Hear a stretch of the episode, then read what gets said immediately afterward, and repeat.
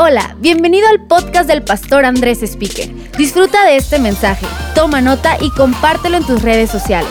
Lo que Dios te habla puede ser de bendición para alguien más. Buenísimo, este fin de semana estamos lanzando a todo el mundo la invitación a Conferencia Más Vida 2020. Va a ser del 15 de julio al 17 de julio en el Auditorio City Banamex en Ciudad de México. Nos estamos yendo de lo que usualmente teníamos entre 2.000, 3.000 personas eh, en conferencia, como 3.000 personas. Este año vamos a esperar a 8.000 personas en conferencia Más Vida. Y vamos a usar conferencia Más Vida junto con conferencia Prisma. Eh, así que quiero animarte a que pidas de una vez permiso al trabajo, te reúnes con tu familia, tus papás, tus hijos. Y si eres líder, voluntario en Más Vida o simplemente eres alguien que desea servir a Dios en tu vida, en tu llamado, en tu vocación, en tu familia, en tu empresa, como hombre y mujer de Dios, quiero invitarte a conferencia, a ser impresionante. Tenemos música, la banda Living Room de, de Colombia, Prisma, Más Vida. Y estoy a punto de anunciar un predicador que se van a ir de espaldas en los próximos días. Está increíble. Así que de una vez te puedo decir, inscríbete, eh, reserva la fecha. Aprovecha un par de días de vacaciones con tu familia, dar la vuelta, conocer algunos lados, va a estar padrísimo. Volta con el dile, nos vemos en conferencia. Vamos, anímalo, nos vemos en conferencia 15 al 17 de julio. Por cierto, estoy muy emocionado porque este fin de semana, además de lanzar conferencia, tenemos cosas increíbles sucediendo, pero también, eh, antes de eso, próximo fin de semana tenemos eh, nueva serie de enseñanzas Insta Love install. Si no entiende qué significa eso, venga el próximo fin de semana. Algunas personas me sugirieron títulos para la serie en, mis redes sociales. Me decían tóxico, Crush 2, eh, enredados, enlazados, relación arte con arte en mayúsculas. así bien creativos los cristianos que somos. Pero me quedé con eh, Instalove, que fue mi idea.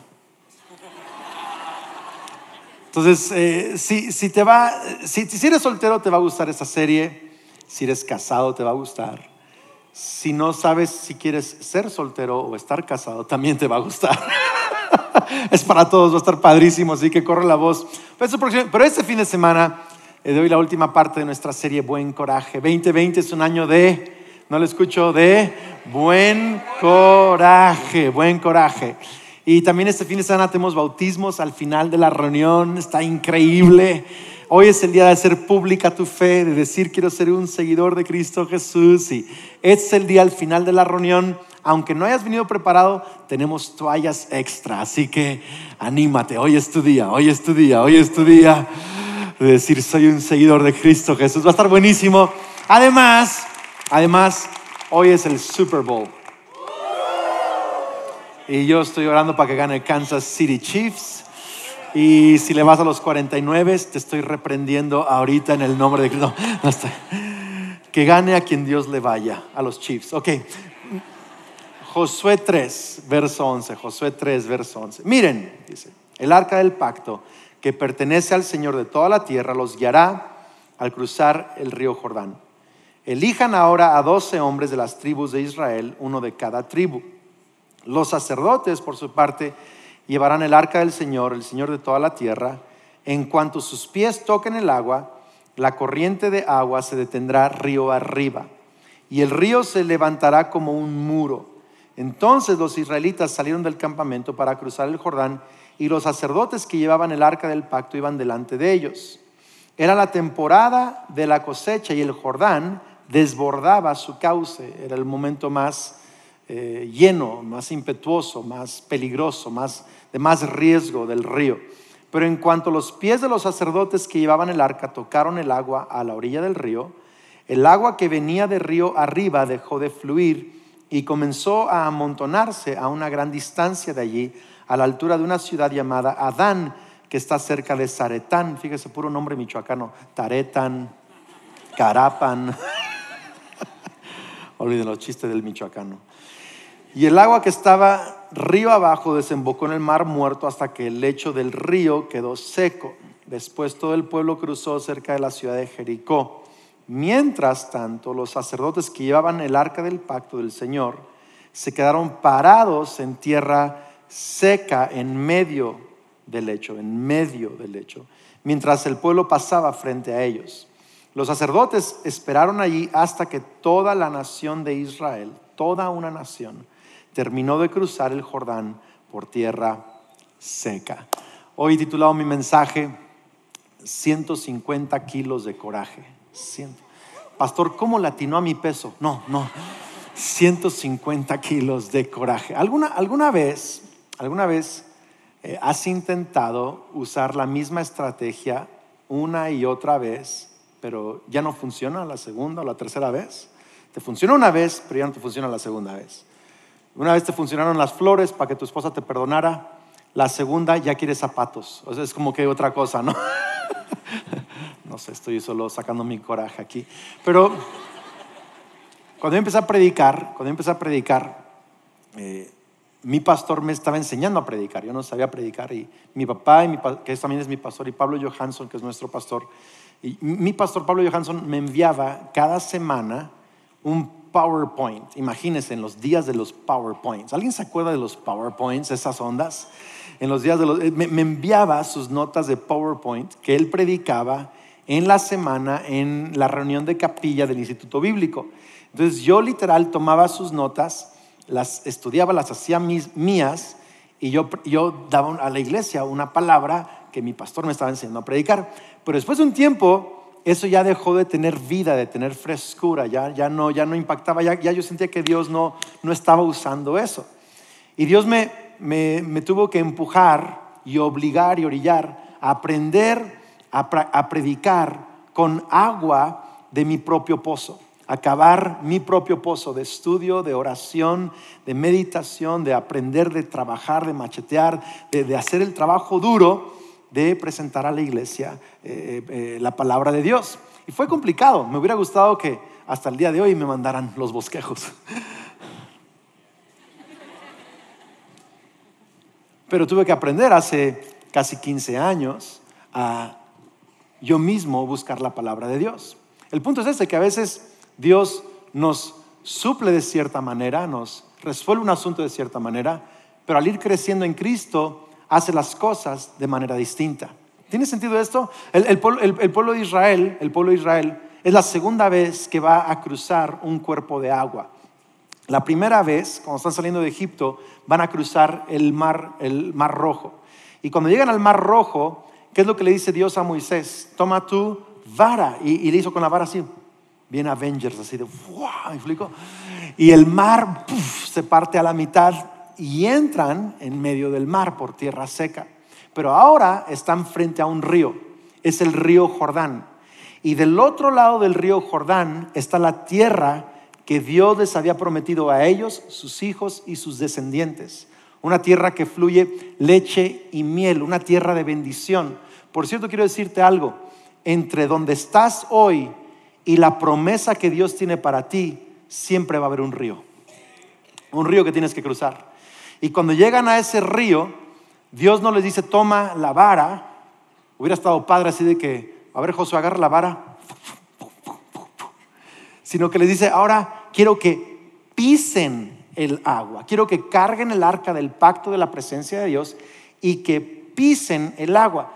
Sí, Dios, pero está, no estás fijado, pero es tiempo de cosecha y está bien recio la corriente. O sea, si pisamos el agua nos va a llevar el río. No, pisen el agua y al pisar el agua voy a detener el río río arriba. Entonces, Dios cambió la manera en que está operando con su pueblo al cruzar el río Jordán. ¿Tiene sentido esto? Entonces a veces, por ejemplo, llegas con Dios y dices, ah, cuando ya con Dios quizá al inicio, Señor, arregla mi matrimonio. Y Dios le sacó el demonio a tu esposa. le, sacó el orangután a tu esposo, no sé, no sé qué. Dios hizo algo, wow, increíble, tu matrimonio está avanzando, padrísimo. uy, esto está de lujo.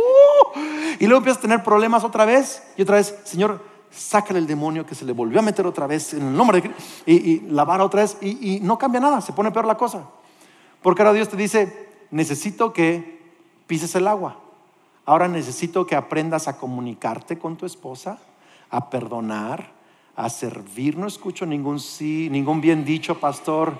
nada de eso, ¿verdad? No, no, pastor, la vara está más chida. Sí, está más fácil, pero mientras creces en tu fe, Dios quiere enseñarte a pisar el agua. Dios quiere enseñarte a cruzar ríos. Quizá al inicio tienes un problema en tus finanzas. Señor, te pido un milagro en mis finanzas. Y esa semana aumentaron tus clientes, Dios te abrió nuevas oportunidades. Dices, wow, qué increíble. Y quizá la próxima crisis financiera hiciste la misma oración y ahora Dios te dijo, ahora quiero que aprendas a hacer un presupuesto. Ahora quiero que aprendas a reorganizar tus finanzas. Ahora quiero que aprendas a vivir sin deudas. No, Señor, nomás la vara otra vez. No, quiero que pises el... ¿Alguien, ¿Alguien está siguiendo la onda acá? Hello.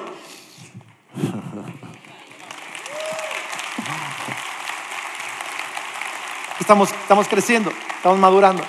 Entonces, esa fue la instrucción de Dios para Josué. Dijo, quiero que escojas eh, los sacerdotes. Eran cuatro sacerdotes que cargaban el arca. Ahora, el arca del pacto es una caja grande que estaba en el lugar santísimo, en el tabernáculo de Moisés, como el primer templo en el pueblo de Dios. Y este, esta arca del pacto era literal el punto de encuentro entre la presencia de Dios y el pueblo de Dios. Era sobre el arca del pacto que la voz de Dios hablaba con Moisés o con el sumo sacerdote y que Moisés o el sumo sacerdote hablaba con Dios a favor del pueblo. Es el arca del pacto. Es una caja hecha de madera de acacia, cubierta o recubierta con oro puro. Arriba del arca hay unos querubines cuyas alas están tocando en la punta el uno con el otro, es oro puro. En las orillas del arca hay cuatro argollas por donde se pasan unos postes de, madera, también recubiertas de oro, y son unos postes que, con los que deben de cargar el arca los sacerdotes. Y es todo, todo, todo un ritual para moverla de un lugar a otro mientras viajaban. Y Dios ahora dijo, van a cruzar el Jordán y lo que van a hacer es que van a tomar el arca del pacto, los sacerdotes, y con el arca del pacto, que por cierto, estimaciones de medianas, dicen que el arca pesaba 279.5 kilos.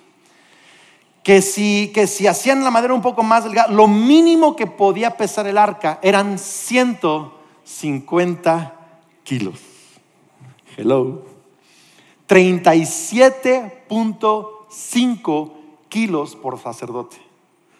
Imagínense. Entonces agarraron el arca, 37.5 kilos por persona, 150 kilos en total, y pisaron juntos el agua, 150 kilos.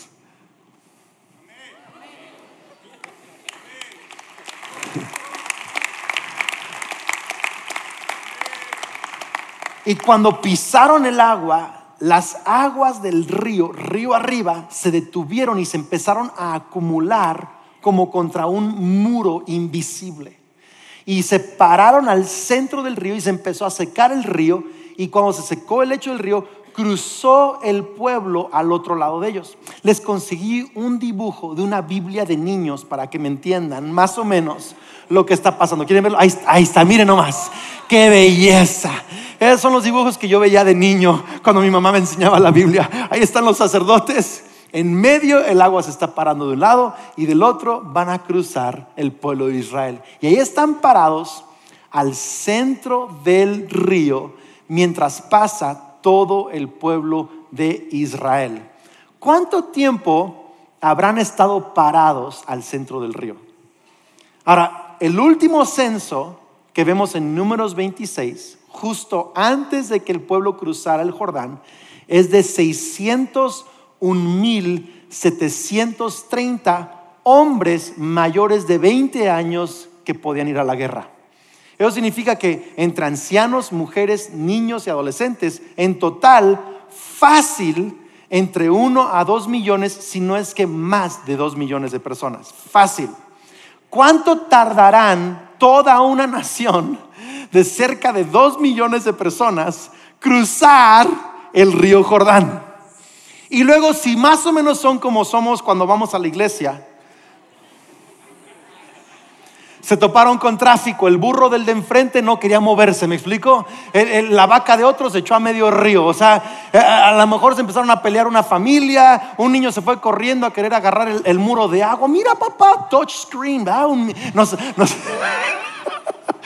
Olviden lo chiste malo. Eh, Imagínense todo lo que pasó. Así que los sacerdotes que son 150 kilos, pásenle por favor rápido. O sea, puedes apurarle, por favor, quítense de aquí. Imagínense, yo creo que estuvieron ahí todo el día, de la mañana a la noche, empezaron a subir. ¿Has ido al gimnasio usualmente?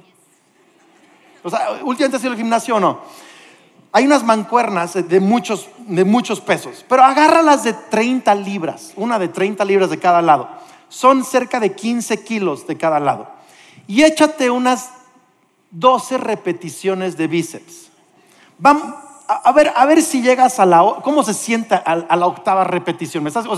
Y esos cuates tienen 37.5 en estimaciones mínimas sobre sus hombros. Así que, por favor, crucen.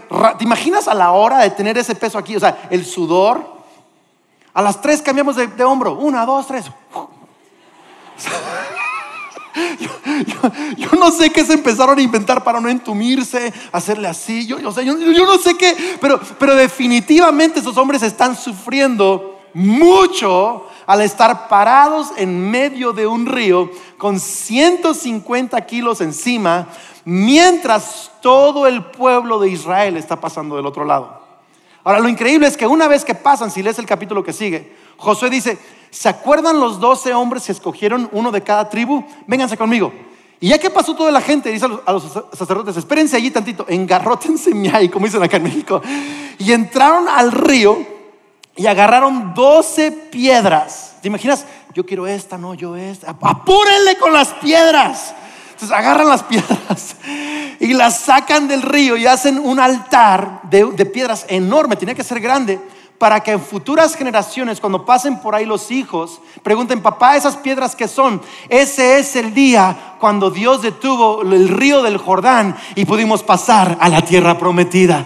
Y, luego José dice, pero, pero no es suficiente eso, hay que hacer otro altar justo donde están parados. Así que, neta, otro altar me encanta meterme a la historia, es súper Algunos leen la Biblia y nunca le ven nada divertido, está padrísima, está llena de drama, qué novelas, ni qué ocho, qué películas de Hollywood, ni qué nada. Métanse un ratito a la Biblia, es impresionante. imagínense, ahora tienen que hacer el altar justo donde están parados los cuatro sacerdotes. Hacen otro altar ahí y ya que todo el mundo pasó, con todo y berrinches y choques y rollos de tráfico ya que hicieron el altar afuera y el altar adentro, ahora sí pueden salir y salieron los sacerdotes así de 150 kilos. El punto es este. Si vas a memorizarte algo el día de hoy, si vas a anotar algo, si vas a poner algo en tu Twitter, en tu Instagram, es esto. El sacrificio de pocos es la bendición de muchos. Lo digo otra vez, el sacrificio de pocos es la bendición de muchos cuatro hombres sacrificaron sus fuerzas, su comodidad, su día. Cuatro hombres se sacrificaron para que toda una nación cruzara a su promesa, a la tierra prometida. Sabes, la vida está llena de ejemplos de cómo unos cuantos sacrifican por la bendición de muchas personas. Yo, pienso en las mamás y en los papás en el papá que está trabajando toda la semana, que está proveyendo para la, escuela, los estudios de sus hijos. Papá, tú eres un héroe. Mamá soltera también, que te levantas a las 5 de la mañana para preparar los uniformes y darles de desayunar a tus hijos y, además vas al trabajo y luego los recoges y los, y los llevas a natación todavía. Mamá, eres una héroe. Tú quizás es un sacrificio de un papá, de una mamá, y quizás están recibiendo la bendición dos, tres hijos, pero no solo ellos, los hijos de tus hijos y los hijos de los hijos de tus hijos y generaciones que vienen van a ser bendecidos por tu sacrificio y tu entrega y tu trabajo. Yo sé, yo sé que es un sacrificio lo que hacemos por nuestra familia, pero déjame decirle algo, mucha gente es bendecida cuando pocos se sacrifican. Sabes, la iglesia está llena de personas que se sacrifican y muchos no los ven que se están sacrificando. El 20% en una congregación normal, 20% hace el trabajo para que 80% pueda disfrutar del trabajo del 20%. Y sabes, hay miles de personas que están disfrutando la bendición del sacrificio de unas cuantas personas cada fin de semana. Hay personas en el mundo entero que hoy están escuchando la palabra de Dios, porque hay gente en más vida que está orando, que está sirviendo, que está dando, que está haciendo algo increíble para que gente en otras partes del mundo sea bendecida por el sacrificio de unos cuantos. La Biblia nos enseña que un hombre, miles de años después de esta historia, también cruzaría un Jordán. Sería un Jordán diferente. Es un Jordán en donde el río no es de agua, pero es de condenación, es de pecados, es de muerte, es de maldición. Es el Jordán en el cual todos estamos condenados a morir. Pero un día Jesucristo colgó en un madero y no cargó con 150 kilos del arca del pacto de la presencia de Dios. Él es el arca de la presencia de Dios. Y él fue rociado por su propia sangre como la ofrenda perfecta delante de Dios. Y él cargó no con 150 kilos, cargó con todos los pecados de toda la humanidad, de todas las generaciones, reposaron sobre sus hombros, dice Isaías 53. Además, cargó con la ira y el castigo de Dios por nuestros pecados. Fue crucificado por nosotros. Estuvo separado de Dios por tres días pero al tercer día resucitó. Y Jesús se paró en ese río de muerte, de pecado, de maldición, para que todo aquel que pone su fe en Cristo Jesús, en el sacrificio de uno solo, ahora podamos cruzar al otro lado, de pecados a, perdón, de condenación a salvación, del reino de tinieblas al reino de la luz admirable de Cristo Jesús. El sacrificio de uno ha sido la bendición de todos nosotros. Y la vida es así. La vida es así. Y quiero que sepas esto. El sacrificio de Jesús es la bendición de la salvación para todos nosotros. Pero Jesús llama a su iglesia a también obedecer y seguirle y sacrificarse para que otros puedan conocer la salvación que Él gratuitamente nos ha dado. En otras palabras, ¿qué estás dispuesto tú a hacer para que otros conozcan a Cristo Jesús? Algunos dicen, pastor, pero la Biblia dice que Dios no quiere sacrificios. ¿A qué espirituales me salieron ahora sí? Ese versículo sí se lo saben. Yo lo leí en Samuel, pastor, lo leí en Salmos. Que Dios no quiere sacrificios, pero quiere que, ¿se lo saben? Obediencia. Yo no quiero sacrificios, sino que quiero que obediencia. El asunto es este. No todo el que hace sacrificios obedece, pero todo el que obedece a Dios hace sacrificios. Cuando Jesús, son Nuevo Testamento, es Jesús, no es Antiguo Testamento, Jesús dijo, todo el que quiera seguirme, obedecerme, tener la vida que yo tengo para ellos, todo el que quiera seguirme, tome su cruz y sígame. La cruz no es una señal de comodidad. La cruz es un signo de sacrificio. Todo el que quiera seguirme va a tener que sacrificar su egoísmo, su comodidad, su opinión, sus cosas, para seguirme a donde yo quiero llevarlos. ¿Tiene sentido esto? Porque cuando seguimos a Cristo Jesús, lo vamos a seguir a la mejor vida, pero también nos va a costar sacrificios. La Biblia dice, Jesús enseña que el camino ancho lleva a la perdición, pero el camino que lleva a vida eterna es un camino angosto. Es un camino de, de sacrificios, de dificultad, de esfuerzo, pero es un camino que nos lleva a la vida eterna, a la tierra prometida, a cruzar ese río de dificultad, ese río que está entre nosotros y lo que Dios nos ha prometido. De nuevo, nuestro sacrificio no es para que Dios nos perdone, ya nos perdonó. Nuestro sacrificio es para que otros lo conozcan y para que nosotros vivamos en las promesas de Cristo Jesús. Lo explico de esta manera. ¿Cuántos de ustedes tienen hijos? 8 años, 12 años, 15 años.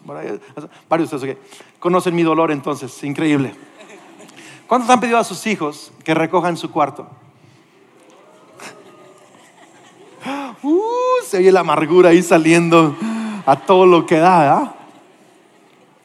Y luego tú llegas al cuarto a revisar si recogieron el cuarto. Y la cama media tendida. Pero lo demás parece recogido. Dices, wow, recogió su cuarto, increíble. Y luego abres el closet.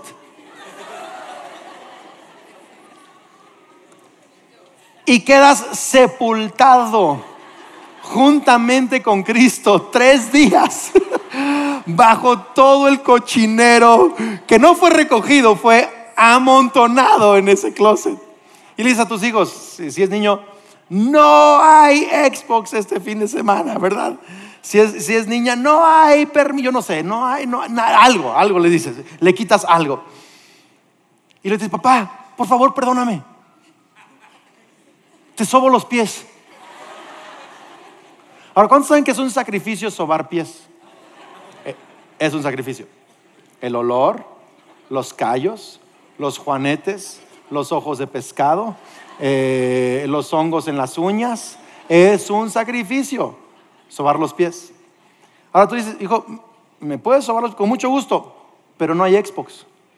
¿Por qué, papá? Porque el sacrificio de sobarme los pies no fue lo que te pedí.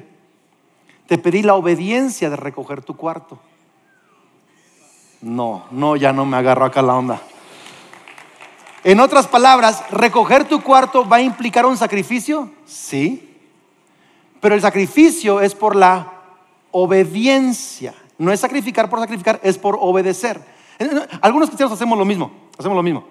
Dios nos dice, quiero que perdones a tu esposa, quiero que honres a tu esposo, quiero que honres a tu papá y a tu mamá. Señor, mejor te alabo con todas las ganas en la iglesia voy a, nunca he brincado en la iglesia, este domingo voy a brincar, Señor, voy a brincar. No, quiero que honres, o sea, que voy, que padre que alabes, que vengas a la iglesia temprano, es un sacrificio de alabanza, me, me estás adorando en, un área de tu vida, pero eso es un sacrificio por, por querer evitar el sacrificio de obediencia. Porque honrar a tus papás te va a costar. Hello, te va a costar morderte la lengua, te va a costar hablar bien y no mal, te va a costar obedecer, te va a costar respetar, eh, eh, perdonar a tu esposo, tu esposo te va a costar. O sea, obedecer a Dios nos va a costar. No. No, pastor, mejor canto más fuerte. Eso es lo que Jesús estaba es lo que la Biblia trata de enseñar. No es de que no, no es de que no haya sacrificios en el cristiano, pero los sacrificios no son para apaciguar a Dios. Eso ya ocurrió en la cruz del Calvario. Nuestros sacrificios son porque estamos siguiendo a Cristo Jesús como nuestro Señor y Salvador en obediencia en cada área de nuestra vida. Va a haber sacrificios. Y el asunto es este, el asunto es este. Tu sacrificio personal para seguir a Jesús va a bendecir a todos los que están en tu mundo. El asunto es este. ¿Qué tuvieron que hacer estos cuatro hombres mientras están cargando 150 kilos. Ya me cansé, Ezequiel. Ya le ganas, tú puedes. Buen coraje. Estás sosteniendo el arca de la presencia de Dios. Acaba de pasar tu esposa con sus hijos por honor. Me anda del baño, aguántese ya empapé mi túnica con sudor, no pasa nada. Cuando estemos del otro lado, vamos a festejar, mantén tu buen... El asunto es este. Para cargar 150 kilos durante horas, para que otros pasen en seco, requiere que eh, aprendamos a mantener el buen coraje mientras obedecemos. Muchos cristianos empiezan a obedecer y luego empieza el sufrimiento del obedecer el sacrificio. Yo no sé si puedo con 150 kilos. Y en ese momento tienes que mantener tu buen coraje y recordarte una y otra vez, yo lo estoy haciendo esto porque les digno y porque hay gente que me está viendo, está cruzando del otro lado, porque estoy cargando la presencia de Dios. Tenemos que mantener el buen coraje, iglesia, mientras obedecemos. No importa el sacrificio, hay que mantener, alguien grita, hay que mantener el buen coraje. Y hay, tres, hay tres áreas en nuestra vida que tenemos que mantener un buen coraje mientras sacrificamos. Tres áreas. Primero hay que aprender como seguidores de Cristo a mantener un buen coraje al sacrificar nuestros recursos.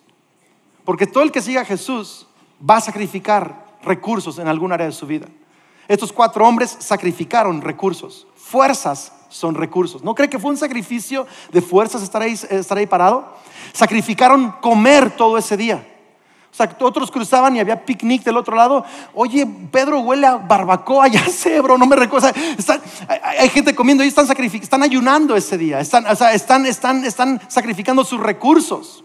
¿Sabes? La Biblia enseña en Lucas capítulo 8, verso 1. Dice, poco después Jesús comenzó un recorrido por las ciudades y aldeas cercanas, predicando y anunciando la buena noticia acerca del reino de Dios. Llevó consigo a sus doce discípulos, junto con algunas mujeres que habían sido sanadas de espíritus malignos y enfermedades. Entre ellas estaban María Magdalena, de quien él había expulsado siete demonios. Juana, la esposa de Chuza. ¿Cómo te llamas Chuza? ¿Juegas? Boliche no, pero me llamo Chuza, administrador de Herodes. Susana y muchas otras que contribuían con sus propios recursos. Fíjate, contribuían con sus qué?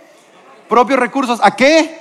Al sostén de Jesús y sus discípulos. Quiero que veas esto. Estas mujeres de, áreas variadas de la sociedad, una ex endemoniada, prostituta, otra esposa de un administrador del gabinete de Herodes, diferentes mujeres contribuyen de sus recursos para sostener la predicación del Evangelio para que todo el que escuchara a Cristo Jesús pasara del otro lado.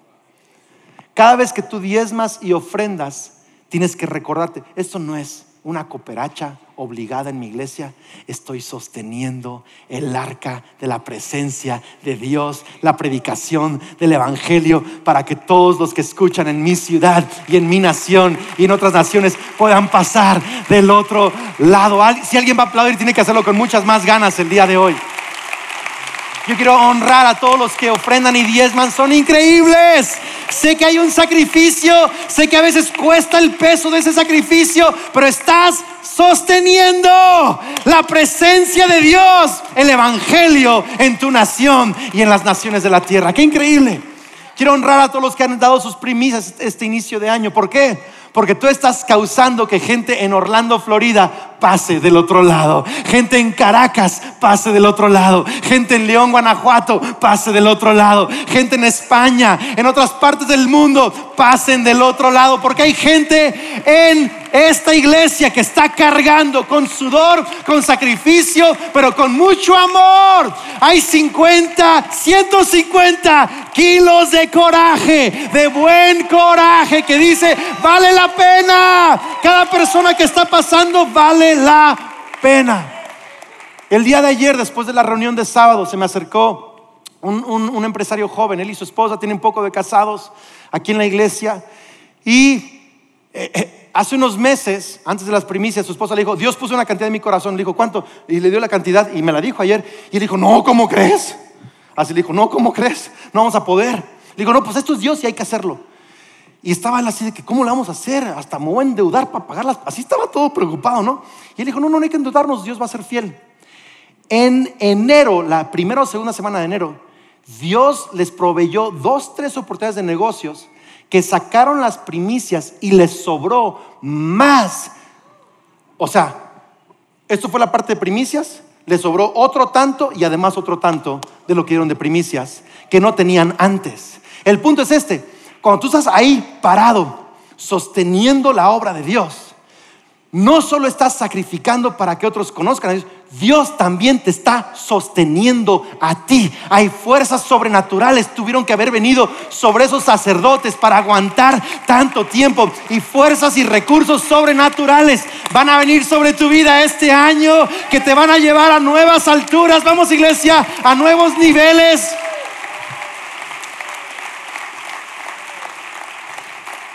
Número dos, hay que mantener nuestro buen coraje al sacrificar nuestra reputación. Buen coraje para sacrificar qué? Mi reputación.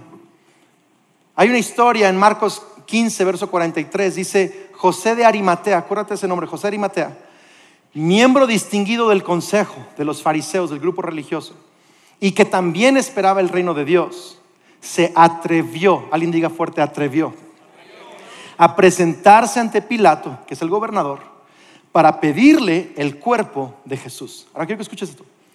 José de Arimatea es un seguidor de Cristo en secreto.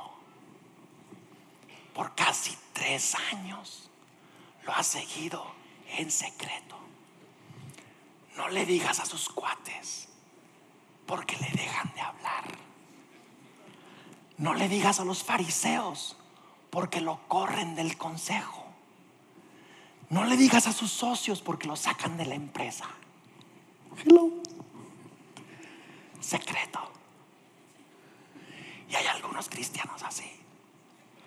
Secretos. ¿Y sabes qué? Está bien. Sí.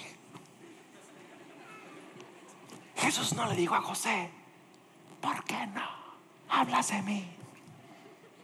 Lo dejó ser secreto. Tres años. Pastores que si digo algo, ya no me hablan. Ya sé, está bien. Tranquis. Pero llegó el día cuando a José se le presentó la oportunidad de hacer su fe pública. Y en ese día le importó más su amor por Jesús que su reputación. Y está bien que por alguna temporada tú estés en secreto. Está bien, yo entiendo, todos estamos en un proceso. Pero Dios este año te va a dar oportunidades en donde tu fe va a ser pública. Y en ese momento vas a tener buen coraje. Te vas a atrever. Este José se atrevió. Fue delante de Pilato. O sea, imagínate el nivel de influencia de este José de Arimatea. Un hombre acaudalado, adinerado, de influencia en la ciudad.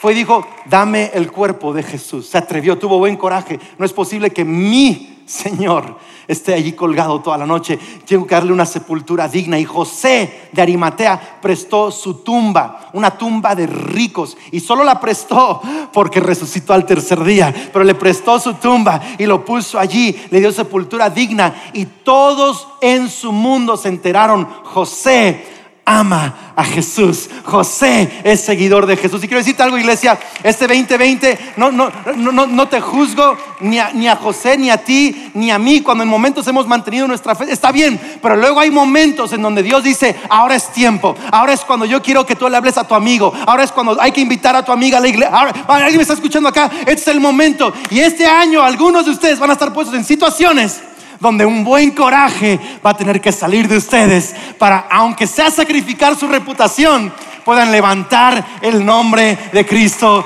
Jesús en medio de tu mundo. ¿Sabes? Este, este domingo pasado, este domingo pasado, qué chistoso, está hablando así, y todo el mundo, pero este domingo pasado, una señorita llamada Patricia Rugeiro, estudiante de actuación es de Puebla, estudia en Ciudad de México, cumplió 25 años de edad.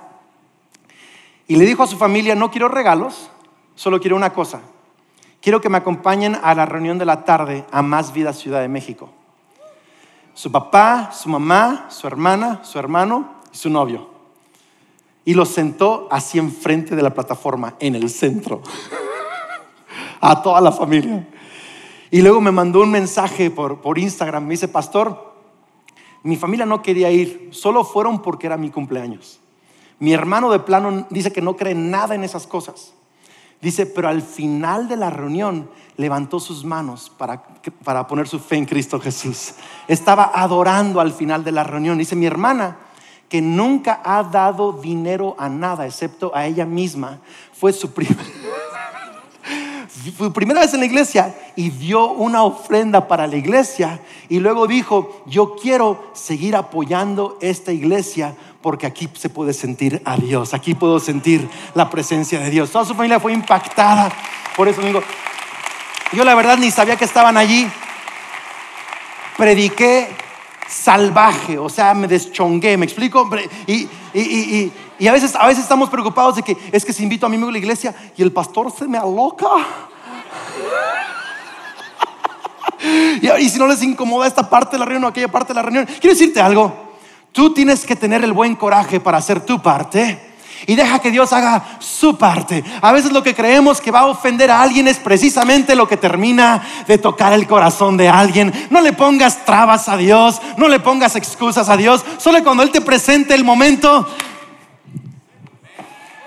sacrifica tu reputación y presenta a Cristo. ¿Sabes, ¿Sabes que fue tanto eh, el, corazón de Patricia, que además posteó su foto en redes sociales para que todos sus amigos, compañeros de la escuela, de trabajo, se enteraran que fue su cumpleaños y que llevó su familia, dice ahí, y terminamos el día yendo en, a Más Vida, Ciudad de México. ¿Alguien puede dar un fuerte aplauso a Dios por eso? Porque eh, ese es un momento de José de Arimatea, ese es el momento, ese es el momento. Y termino con esto. Tenemos que mantener nuestro buen coraje al sacrificar nuestra comodidad, nuestros recursos, nuestra reputación. Yo creo que a esos hombres les daba vergüenza. Yo, yo, me pongo en lugar de ellos. Quizá alguno de ellos no puede ir al baño y no sé, sudando, temblando. Hoy son héroes, pero en ese momento no se veía muy glamuroso lo que estaban haciendo. Sacrificaron sus recursos, su reputación.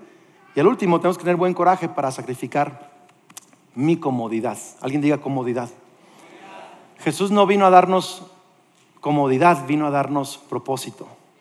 Según Samuel 23, 15 dice, David les comentó a sus hombres un vivo deseo. Ah, cómo me gustaría tomar un poco de esa buena agua del pozo, del manantial que está junto a la puerta de Belén, Topo Chico, Peñafiel, para que me entiendan. Sí, en Superama hay una, no, pero quiero del mismo pozo de Topo Chico. Quiero del cerro de Evian en Francia, de ahí quiero. Entonces los tres atravesaron las líneas filisteas, atravesaron líneas filisteas de enemigos, sacaron agua del pozo junto a la puerta de Belén y se la llevaron a David. Pero David rehusó tomarla. En cambio la derramó como ofrenda al Señor. Y si sigue leyendo, dice esto, es que, dice, esta agua vale la vida de estos hombres. Lo que dice el pasaje. Quiero que estos tres hombres valientes de David escucharon, David quiere agua del manantial. Arriesgaron sus vidas, se incomodaron, fueron por agua y se lo trajeron a David para honrar al hombre de Dios. Y David dijo, esto no es para mí. Esto es adoración para Dios. Derramar es precisamente una ofrenda, fue una ofrenda derramada ese día. Jesucristo dijo, cuando tú alimentas al que no tiene que comer, si te incomoda quizá, te incomoda visitar a un prisionero en la cárcel, te incomoda ayudar a un huérfano, que por cierto hay un montón de voluntarios que cada semana van a visitar huérfanos en más vida. Te incomoda visitar a los enfermos en hospitales. Te incomoda servir a tu familia. Pero cada que lo haces, se está derramando una ofrenda que sube al cielo. Jesucristo dijo, lo haces para mí. ¿Tiene sentido esto? Quiero que sepas esto, iglesia. Si vas a sostener 150 kilos, si vas a sostener la presencia de Dios, la gloria de Dios en tu vida. Para que otra gente cruce del otro lado, tienes que mantener un buen coraje. Hay momentos de incomodidad. Hay momentos de incomodidad en tu familia, en tu trabajo, donde ya no quieres, es muy incómodo.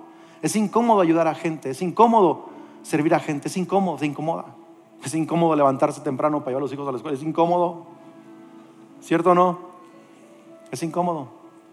Pero cuando valoras la vida de tus hijos, tus papás, tu ciudad, los pobres, los huérfanos, cuando los valoras a ellos como hombres y mujeres de Dios, todo lo que haces por ellos lo está recibiendo Jesús como una ofrenda derramada.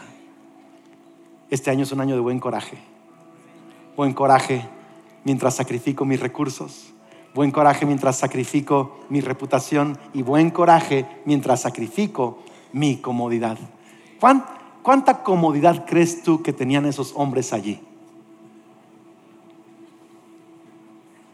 Cero comodidad. Pero había gloria sobre sus hombros. Había propósito, gente estaba cruzando del otro lado. Termino con esto. Isaías 43, verso 2. Dice, cuando pases por aguas profundas, yo estaré contigo. Cuando pases por ríos de dificultad, no te ahogarás. Cuando pases por el fuego de la opresión, no te quemarás. Las llamas no te consumirán. Y este año, quiero cerrar con este, este, esta imagen de esta serie de buen coraje para este año 2020. Hay promesas del otro lado. Y tienes que entender que esos 150 kilos que se te hacen muy pesados, que son difíciles, que es un sacrificio en tu vida, que Dios te está pidiendo obediencia y pasos. Y este año te va a pedir que pises el agua en ciertas áreas de tu vida. Te va a pedir que cruces ciertos ríos. Y tú vas a tener la opción de cruzar o de quedarte. Y vas a ver el peso del sacrificio. Pero quiero que sepas esto.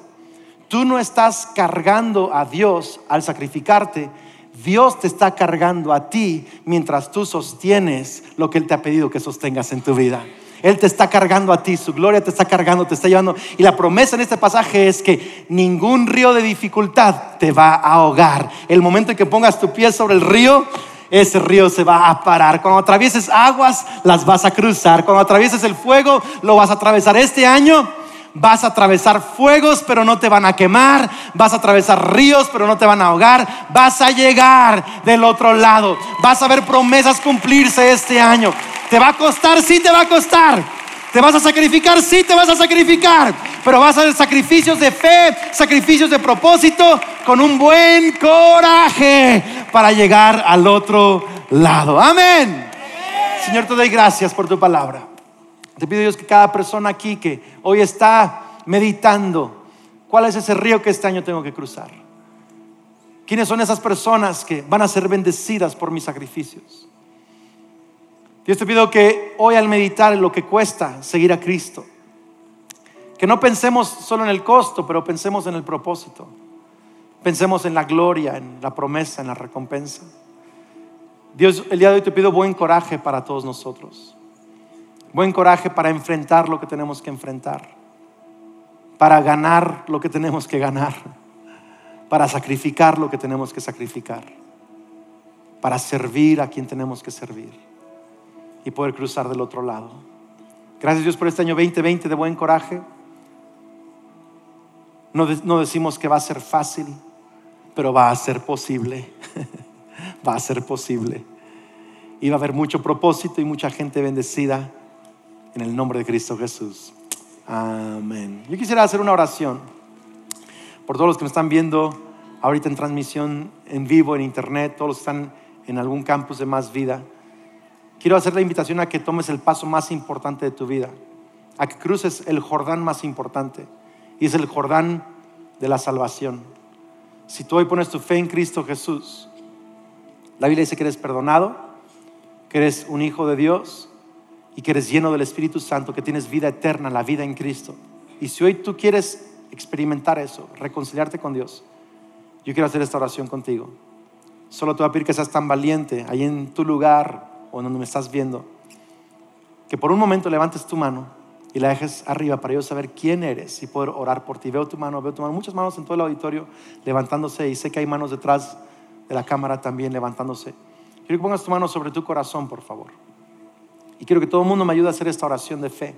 Digo conmigo, Señor Jesús, creo y confieso que eres un hijo, que, que eres el Hijo de Dios, mi Salvador, mi perdonador.